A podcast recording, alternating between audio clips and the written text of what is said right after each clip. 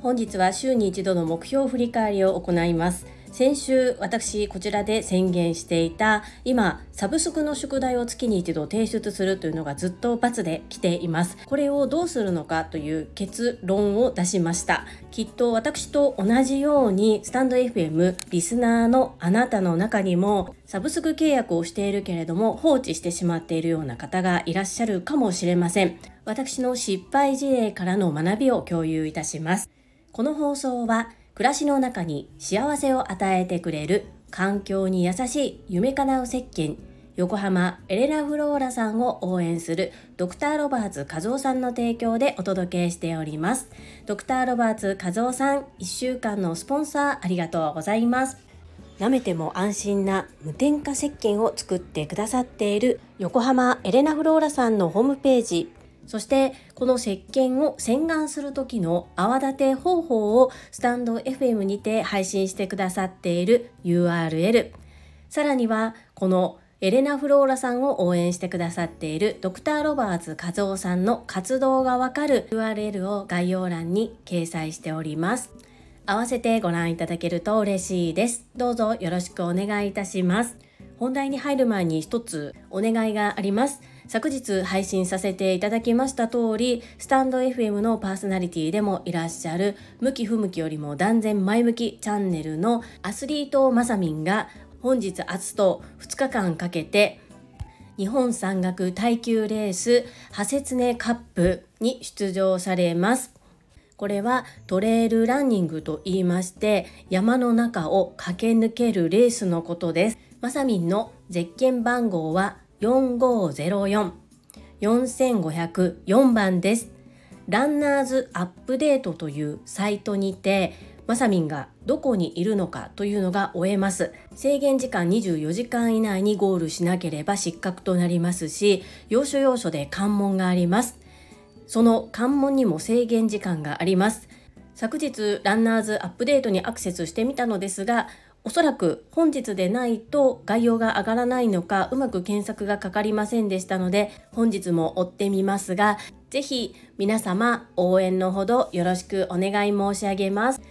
大会の詳細やランナーズアップデートの URL などはコミュニティに掲載をしましたのでそちらをご覧いただけるとありがたいです。どうぞよろしくお願いいたします。そんなこんなで本日のテーマ1週間の目標振り返りです。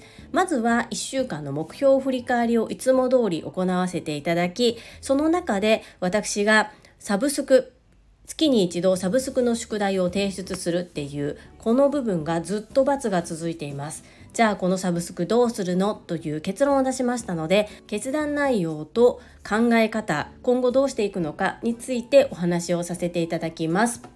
YouTube 講演家鴨頭義人さんの調べによりますと念頭に立てた目標を達成する方が19%未達成の方が37%トータル56%ということで44%の方は念頭に立てた目標すら忘れてしまっている。これではもったいないということで年間の目標を1週間に一度振り返ろうというコーナーです。私の場合は3つ。健康学び個人の活動に分けてアウトプットをしております。1つ目の健康です。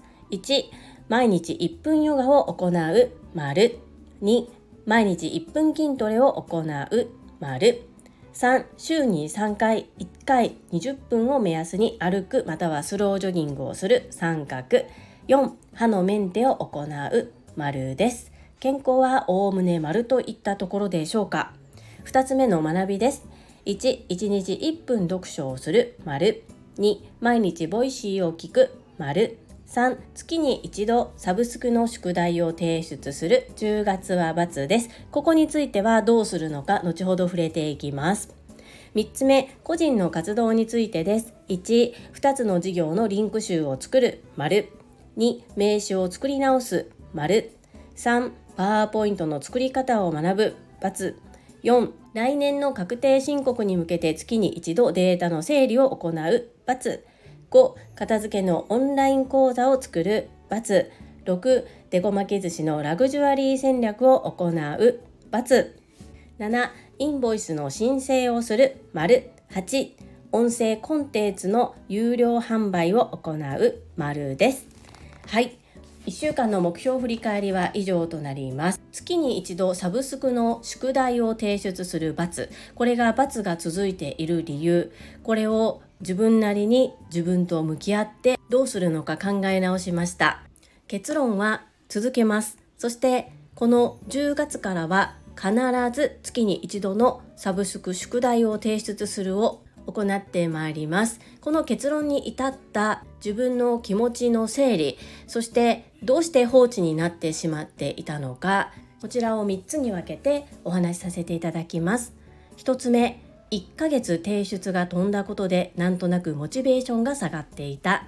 2他の学びをしているからとおろそかになっていた。3継続する決断に至った理由です。まず1つ目の1ヶ月提出が飛んだことでなんとなくモチベーションが下がっていたという部分です。昨年の春から始めたこのサブスクなんですね。サブスクとは皆さんご存知だと思いますが、月額、定額を支払って何らかのサービス。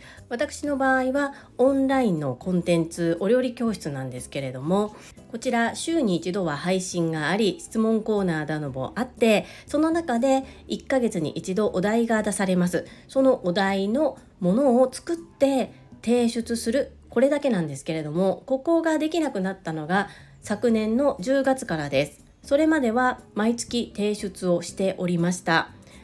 10月昨年の10月にできなくなってできなくなっている自分にもなかなか気づけずにいたぐらいです。それぐらい新たな学びに全集中していたのでそれはそれで OK だと思っていました。2つ目の他の学びをしているからとおろそかになっていたというところです。昨年の9月に予定していなかった学びが入ったことがあってそこで自分がいっぱいいっぱいになってしまって並行的に学びをするっていうのが難しくなりました。ですがその時は新たに学ぶと決めて学び始めたところに全集中をしたかったのでその期間はお休みするのもありだと自分の中で決めていました。ところがその学びが終わった後も一度こうサボり癖がついたと言いますか見なくなってしまっていたものを新たにこう見るというそういったこう自分の気持ちが上がらなかったんですね。それに気づいた時にすぐにやめればよかったんですけれども私は少しその中で目指していることがありまたここは詳しく述べますし過去には述べたことがあるんですけど一旦今回は置いとかせていただいて簡単に言うとやめてしまうとポイントが失効してしまうというところに執着してしまったなというふうに自己分析をしております。最後3つ目が継続する決断に至った理由です。どうするかと迷った時に久しぶりにサイトを覗きました。そしたらなんとログインするためのパスワードすら変わってしまっていたんですね。でどうやらメールで案内をいただいていたようなんですがそれにすら気づかずスルーしていた。ということでもう全然やる気ないやんって自分の中で思ったんです。なのであこうなるとやっぱりもうスパッと一回やめるべきかなっていうふうに思いながらメールいただいていたのが残っていたのでパスワードを入れてログインしました。そうするとやっぱり自分がやりたかったことを選んでいるなっていうことに新たに気づかされたんですね。自分が将来どうありたいのかなりたいのかということをまだまだ模索状態の部分もあるんですが一つこれだけはやってみたいなって思うことがありそこにつながることなのでどんだけ時間がかかったとしても自分がやると決めたことやりたいと思っていること細く長くでも続けたいなと思ったのが率直な私の感想です。ではこのサブスク提出を必ず月に一度行うためにどうすればいいのかどうしたら私は続けることができるのだろうというふうに考えました。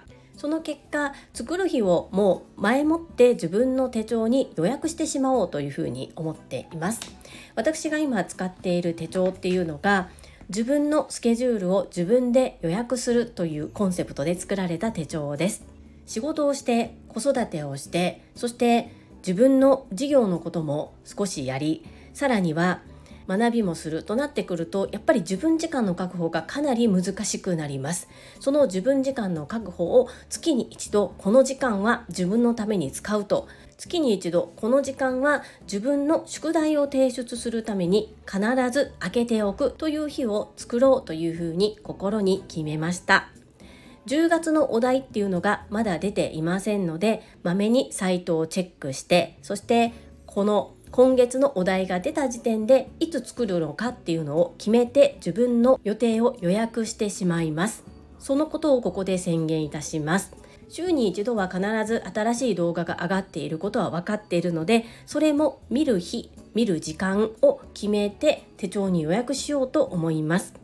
これを年末まで実践行動してみてそれでもできない場合はもう一旦区切りをつけて12月いっぱいでこのサブスクを購入し続けるということはやめるという決断をいたします。これが今回私が出した結論です。これも週に一度の目標振り返りに入れていなければ毎週×というふうに言っていなければ向き合えずに放置していた部分かもしれません。なのでやっぱり目標自分の立てた目標を振り返るっていうのは自分にとってプラスだなと改めて感じております。本日は長くなりましたので名言のご紹介はいたしません。もし楽しみにされている方がいらっしゃったらごめんなさい。また皆様の心に刺さる名言をご紹介していきます。サブスク問題。皆様の参考になれば幸いです。この配信が良かったなと思っていただけた方はいいねを継続して聞いてみたいなと思っていただけた方はチャンネル登録をよろしくお願いいたします。皆様からいただけるメッセージが私にとって宝物です。とっても励みになっておりますしものすごく嬉しいです。心より感謝申し上げます。ありがとうございます。コメントをいただけたり各種 SNS で拡散いただけると私とっても喜びます。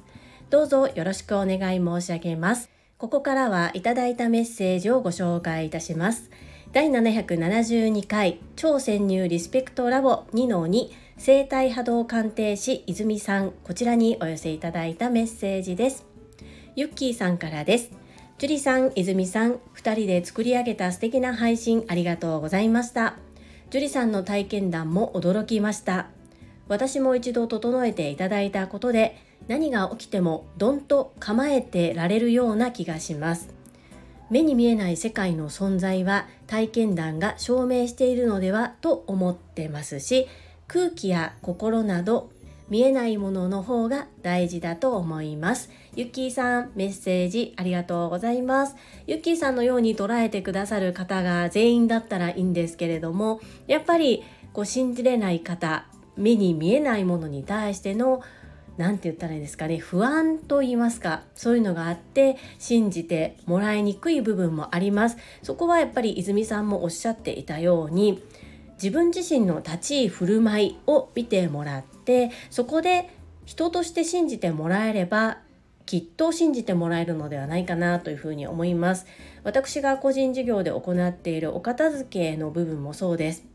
高すぎるとかたかが物捨てるだけでなんでそんなにお金支払わないといけないのっていうようなことを結構言われたりします。ですがこう断捨離ただ物をやみくもに捨てる断捨離とは違い整理収納アドバイザーはいろいろと設計をしたり相手の心に寄り添います。ここの部分がきっと私たち整理収納アドバイザーがまだまだ発信できていない皆様に違いや良さをちゃんと届けることができていない部分だなと課題として思っているんですけれども泉さんにインタビューをさせていただいたことで私もこう目に見えにくい形になりにくい部分をどのように信頼して信用していただけてその価値を理解いただいてご満足いただけるのかここ本当に大切だなと思ってものすごく勉強させていただきました。ゆっきーさん、素敵なメッセージありがとうございます。続きまして、せっかさんからです。樹里さん、今月も本当に楽しみにしていました。泉さんが辛かった頃の話、そして生体波動鑑定のこと、樹里さんの質問の仕方、切り込み方がすごい。聞き手が知りたいことに鋭く迫ってくださってありがとうございます。ワンちゃんの話に私も鳥肌が立ちました。泉さんに見つけてもらえて本当に良かった。泣きそうになりました。来月も楽しみにしています。せっかさんメッセージありがとうございます。そして楽しみにしてくださっていたってこれ本当にもう私嬉しいです。ものすごく嬉しいです。ありがとうございます。そうこの泉さんが辛かった頃のお話っていうのを私も初めて聞くお話でいやそんなことがあっての今なんだな。思うと余計にこうなんだか胸が締め付けられる思いをしたんですけれどもだからこそやっぱり相手の気持ちにも寄り添える泉さんなんだなということを感じました。そして聞き手が知りたいことを鋭く迫っていたようでいやそんな風な感想をいただけてめちゃくちゃ嬉しいです。どうやったらこの泉さんの良さが怪しくなく聞いていただいている皆さんに届くのかもうそこを一生懸命考えてやったので届いていたのであればものすごく嬉しいです。せっかさん嬉しい感想をありがとうございます。そしてワンちゃんのお話は私は結構リアルタイムに聞いていたんですね。本当に泣きました。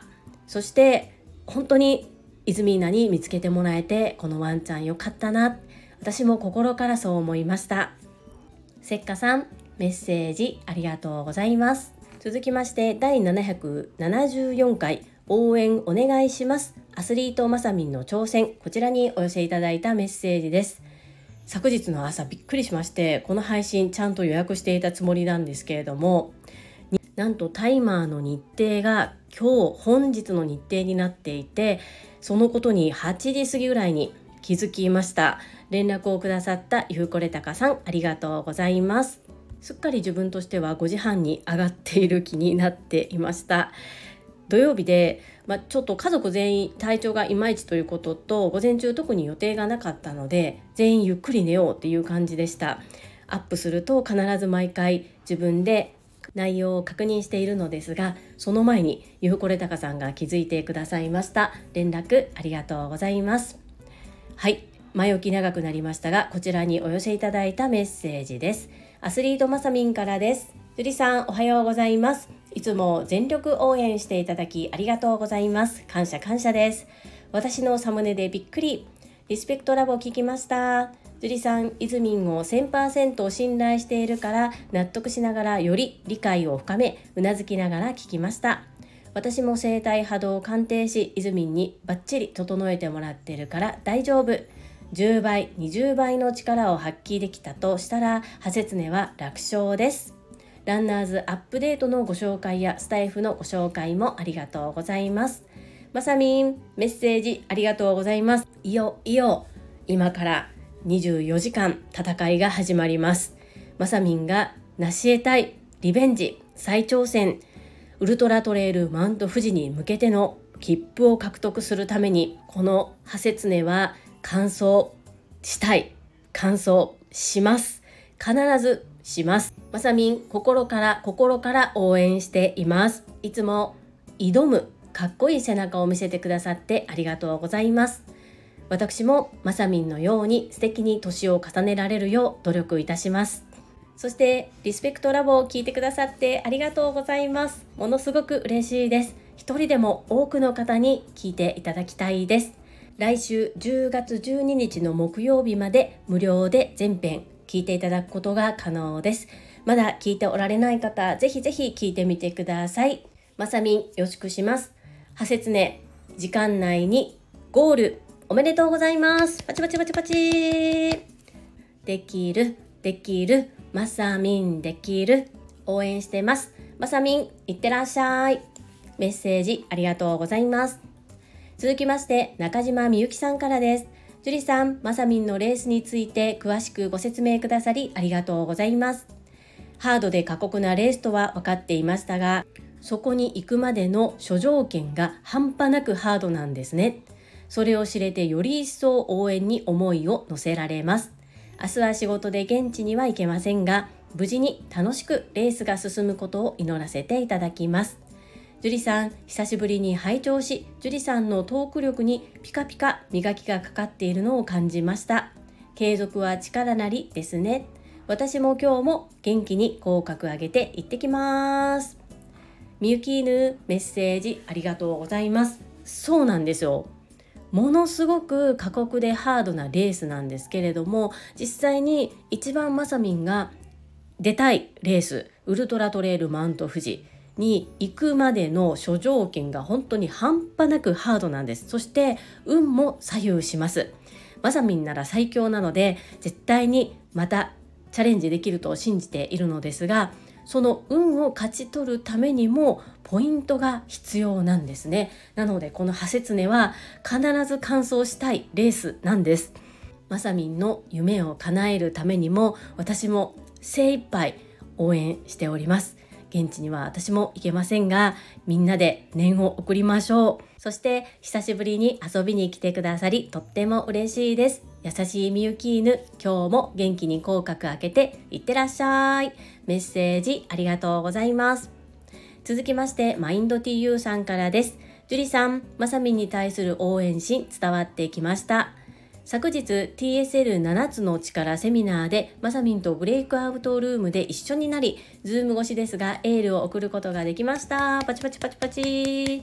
まさみんにパワーを与えるつもりがまさみんからパワーをもらいました。必ずゴールできます。私も絶好調まさみんを応援します。マインド TU さんメッセージありがとうございます。7つの力セミナーでマインド TU さんお見かけしました。素敵な笑顔うなずきものすごく目立っていて TSL の熟成の方々の中に混ざっていて全く違和感がなかったです。素敵でした。そしてそうなんですよ。まさみんにパワーを与えるつもりがいつもまさみんからパワーをいただいていますよね。私も信じています。まさみんは必ずゴールできます。超絶好調男マインド TU さん。一緒に絶好調まさみんを応援よろしくお願いいたします。メッセージありがとうございます。最後に石垣島のまみさんからです。樹里さん、こんにちは。石まみぴです。さて、まさみんのチャレンジ、私も応援しています。パチパチパチパチウルトラトレイルマウント富士に再チャレンジするんだ。その一途な思いからいつも勇気をいただいています。年齢なんか関係ない。まさみんから得ることがたくさん多くありますね。TSL みんなで全国から応援しようね。樹里さんのこの配信もみんなに届いているからとってもありがたいです。ありがとう、ハート。マミピー、ありがとうございます。そして一昨日は7つの力ライブ講演会司会進行お疲れ様でした。ものすごくかっこよかったです。応援に駆けつけられたことありがたかったです。共に学んだ仲間が活躍している姿を見るとすごく感動しますし元気もいっぱいいただいております。ありがとうございます。そうまさみんのチャレンジ。私たち本当に勇気と元気をたくさんいただいていますよね。必ずまさみんは次ウルトラトレイルマウント富士に出場して完走すること間違いなしです。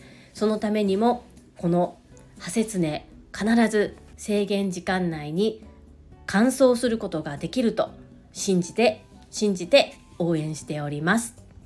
仲間の応援がきっとまさみに届くはず。